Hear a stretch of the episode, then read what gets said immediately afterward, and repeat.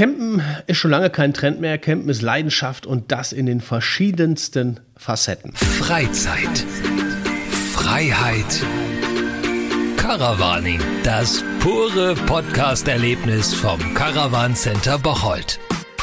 Diese Leidenschaft spüren die Kunden natürlich auch im Service und der wird beim Caravan Center in Bocholt sehr, sehr groß geschrieben, seit Jahren.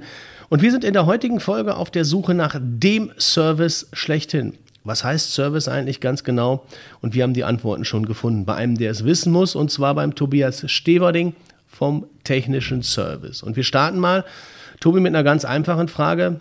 Wo liegt eigentlich der Unterschied zwischen Service und technischer Service? Also Service an sich hat ja viel mit äh, dem Fahrzeug um den Kunden drumherum, alles Terminvergabe, Terminabwicklung, Fragestellung zu tun. Der technische Service ist dann wirklich dann rein technisch. Das heißt, es dreht sich viel ums Fahrzeug, um die Technik, Elektro, Karosserie, Holzbau, äh, trifft ja vieles aufeinander. Ne? Äh, die Fragen sind da das Wasser kriege ich nicht auf Fahrzeug, äh, der Strom funktioniert nicht. Und ja, das ist jedes Jahr wieder eine Überraschung, dass man eigentlich in Urlaub wollte und äh, wieder was kaputt gegangen ist. Da ähm, haben wir schon gut was dran zu tun. Ne? Rückrufe merkt man, steigt. Ja. Wenn du das jetzt so erzählst, also ohne jetzt despektierlich zu sein für die Kunden, nervt das dann, wenn auf einmal so, oh, der Urlaub kommt so, so spontan?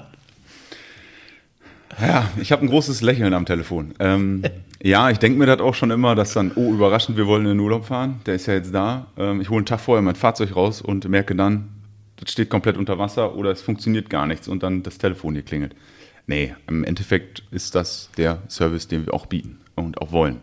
Und auch Durchreise und ähm, diese spontanen Sachen. Ähm, ist immer schwierig zu handeln aber es lässt sich nicht vermeiden. Es ist einfach so. Und am Ende verdient ihr damit Geld. Ja, genau, richtig, ja. Also äh, die, die Kunden, die sagen, oh, auf einmal kommt der Urlaub, äh, die bezahlen dich. Das ist unser Job. Ja.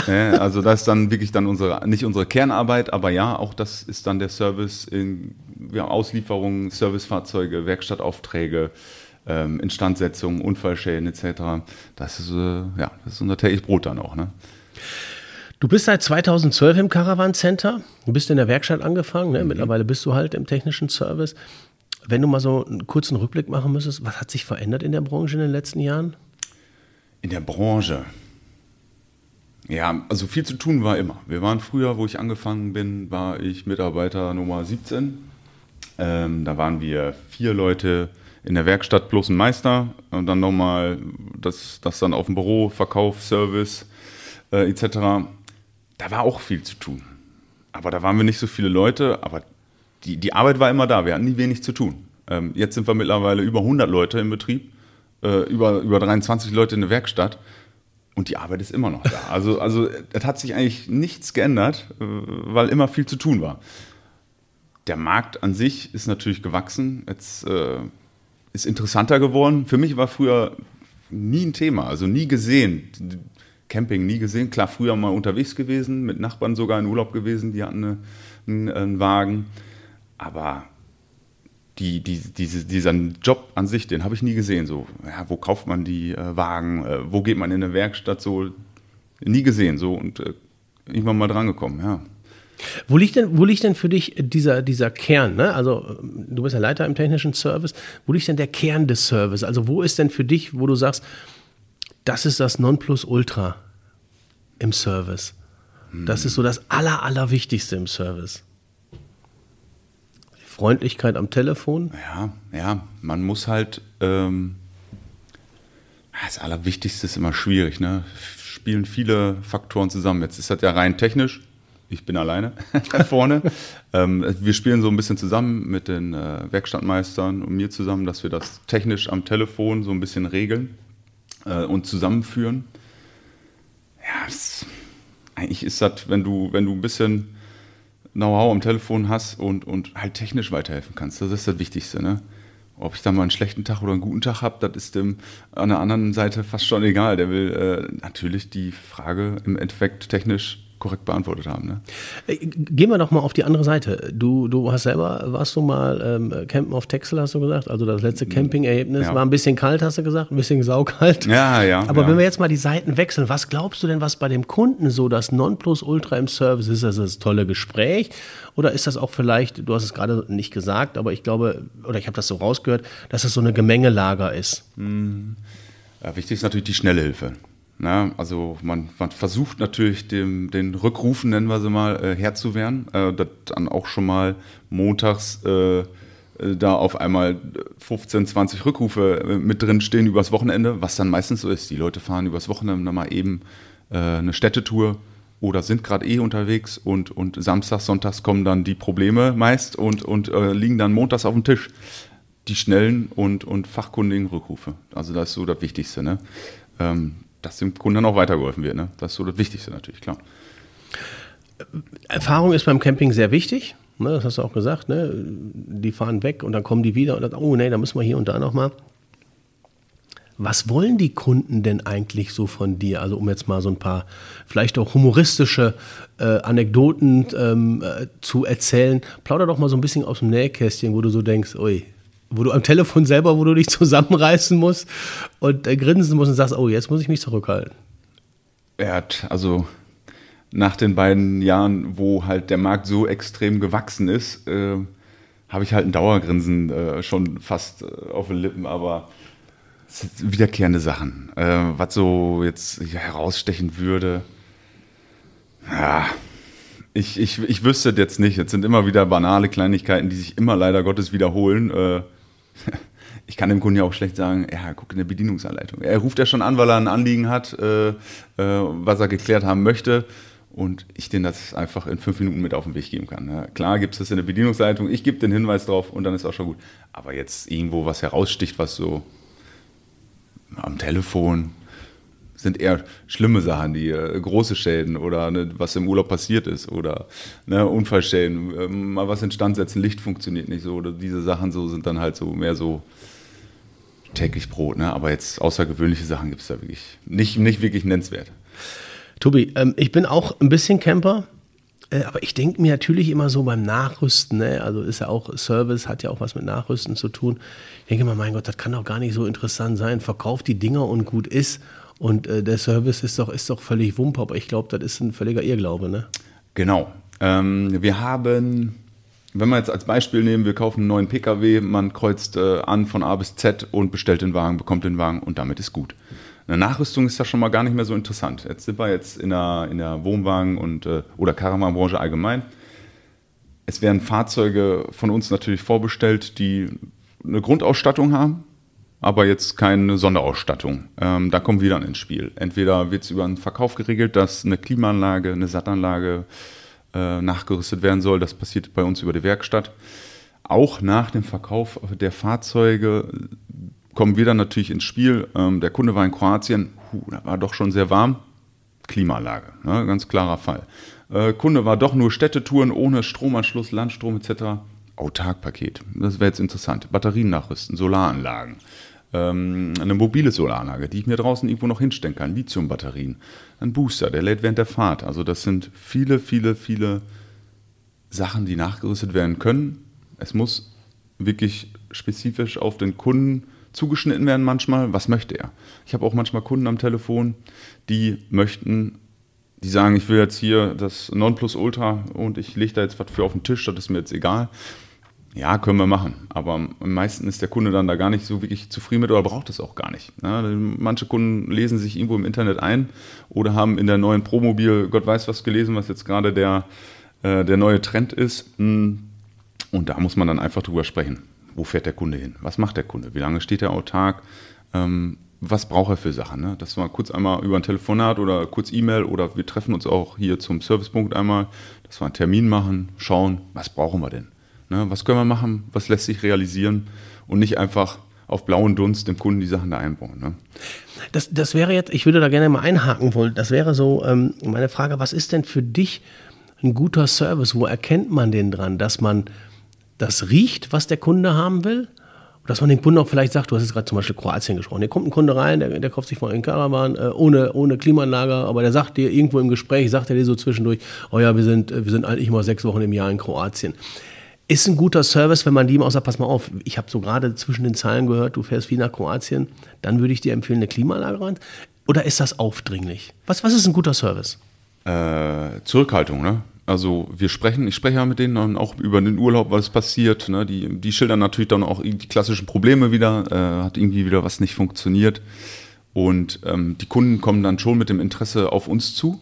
Ähm, das Interesse an einer Solaranlage, an einer Klimaanlage ist, äh, das Fahrzeug vorgeführt wird oder wir im besten Fall genau wissen, wo was verbaut werden kann und wie viel Leistung.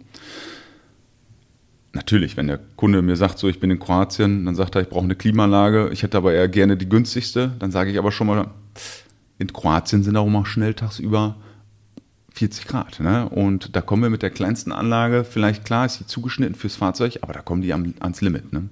Ob man da nicht dann schon mal eine größere Anlage nimmt, das Beispiel gegeben, mit auf den Weg gegeben und letztendlich muss der Kunde dann entscheiden. Ne? Das ist dann halt immer auch eine, eine, eine Preisfrage. Warum seid ihr dann im Caravan Center die Besten im Service? Warum seid ihr die geilsten? Die geilsten, habe ich ja auch noch nicht gehört. ähm, ist sehr strukturiert hier. Also wir haben Kunden, die können hier anrufen, wen sie wollen, kriegen auch immer den gleichen Preis gesagt. Das, das, das, ist dann in der, in der Branche nicht üblich, dass es wirklich äh, genannte Preislisten gibt, sagen wir mal so. Man kann die fragen, wen man will, es kostet immer das gleiche, die Klimaanlage. Ich habe hier auch schon mal Kunden stehen gehabt, die kommen dann vom, vom, vom äh, Händlerkollegen oder, oder, oder, oder wie man es nennt, äh, mit, mit einem Streifen Papier, wo ein, wo ein Preis aufgeschrieben wurde. So, und ähm, da sind wir zum Glück auch lange schon von weg. Und, und das ist halt so, was heißt die geilsten? ich, ich, ich sage immer, alles, was strukturiert ist, ist geil. Ne? Also äh, da steckt schon viel Know-how dahinter, da viele Köpfe gehören dazu, damit sowas läuft. Ne? Vom Service, äh, von der Buchhaltung, vom Einkauf. Äh, wir machen uns so viel Gedanken um die ganzen Sachen, dass wir da fürs neue Jahr neue Produkte, neue Preise, da gehört so viel drumherum, dass sowas von, von fast automatisch läuft. Ne? Zeigt sich das am Ende dann auch im Preis? Ja, also äh, jetzt sagen wir mal hier mit unserer Größe kauft man auch anders ein, ganz klar. Ähm, deswegen können wir hier auch Preise und, und manche Artikel anbieten, wo dann andere mit den Ohren schlagen, so, huch, ne, das ist schon, so ein, schon eine Kampfansage. Ne? Ähm, das ist klar. Aber das, das, das ist, glaube ich, auch normal dann in der Branche, in der Größe, äh, dass man dann auch gute Preise machen kann. Ne? Was ist denn deiner Meinung nach ratsam fürs Nachrüsten? Also wir haben schon hier und da mal so zwischen den Zeilen ein bisschen drüber gesprochen. Kann man das überhaupt pauschal sagen, dass Nachrüsten immer gut ist? Sollte man vielleicht erst mal fahren, wenn man sich ein Fahrzeug gekauft hat? Die Anfragen kommen natürlich auch vom Kunden. Ich brauche dies, das, jenes, Steckdosen, Batterien, Lithium, Solar, Klima. Ähm, dann sage ich schon mal, frag dann schon mal vorsichtig nach, ob sie schon unterwegs waren natürlich gibt es dann den Fall natürlich, ähm, dass sie schon viel unterwegs waren und die Betriebserfahrung vom Fahrzeug haben und das wissen, was sie brauchen. Dann, dann, dann spreche ich da auch gar nicht gegen, fragt, hinterfragt das auch gar nicht. Äh, da wird nur einmal technisch abgeklärt, was wird benötigt. Bei Leuten, die wirklich das erste Fahrzeug haben und diesen Wunsch schon direkt äußern, ähm, sei es eine Steckdose, ist alles okay. Aber ich sag mal, dieses Komplettpaket für 6.000, 7.000 Euro, dann sage ich, stopp, erstmal losfahren, ein, zwei Tage Städtetour, dann telefonieren wir gerne nochmal. So, das hat uns gefehlt. Ähm, da haben wir Bedarf gehabt. Das wäre super gewesen, uns doch einen Kaffee autark ohne Landstromanschluss zu kochen. Ähm, dann kommt man nochmal gerne ins Gespräch. Ich bin da kein Freund von, Sachen einfach blind zu verkaufen an Kunden, ohne da jetzt wirklich Bedarf zu sehen. Da bin ich immer, nee, kann ich mit meinem Gewissen auch nicht vereinbaren, weil ich bin jetzt kein klassischer Verkäufer, der einfach alles an Mann bringen möchte, wenn es keinen Sinn macht. Ne? Das ist so ein bisschen schwierig. Ja. Hat ja auch was mit Authentizität zu tun. Ja, ne? Und so am Ende auch Ehrlichkeit und Fairness. Ne? Ne, Chef sieht wahrscheinlich gerne, dass wir viel verkaufen, aber sehe ich nicht. Genau, Fairness muss auch fair bleiben. Und ich sage auch klipp und klar am Telefon, brauchen Sie nicht. So, das ist Quatsch, sage ich auch mal gerne, ne? auf Deutsch gesagt. Oder fahren Sie erst mal ein paar Tage im Urlaub. Ne? Ich finde auch immer schade, wenn die Leute einen neuen Wagen haben und direkt sechs Wochen äh, nach Italien fahren, den ich dann am Telefon habe und ja, warum wurde mir das denn beim Verkaufsgespräch nicht empfohlen, dass ich eine Klimaanlage in Italien brauche? So, ja, gut, da muss man ein bisschen Verstand mitbringen, klar. Aber ich sehe dann immer gerne zwei, drei Tage Hamburg, München, Berlin, Städtetour machen, gucken, Fahrzeug kennenlernen. Ja, man muss sich mal natürlich auch irgendwann mal kennenlernen. Ne? Das, was du jetzt beschreibst, ist ja auch so ein bisschen, dass man erstmal mit Bedacht das Ganze macht, also ein bisschen besonnen an die Sache rangeht. Woran sollte man denn beim Nachrüsten unbedingt achten? Was sind absolute Must-Haves oder wo man sagt, ja, nee, da werden wir mal entspannt?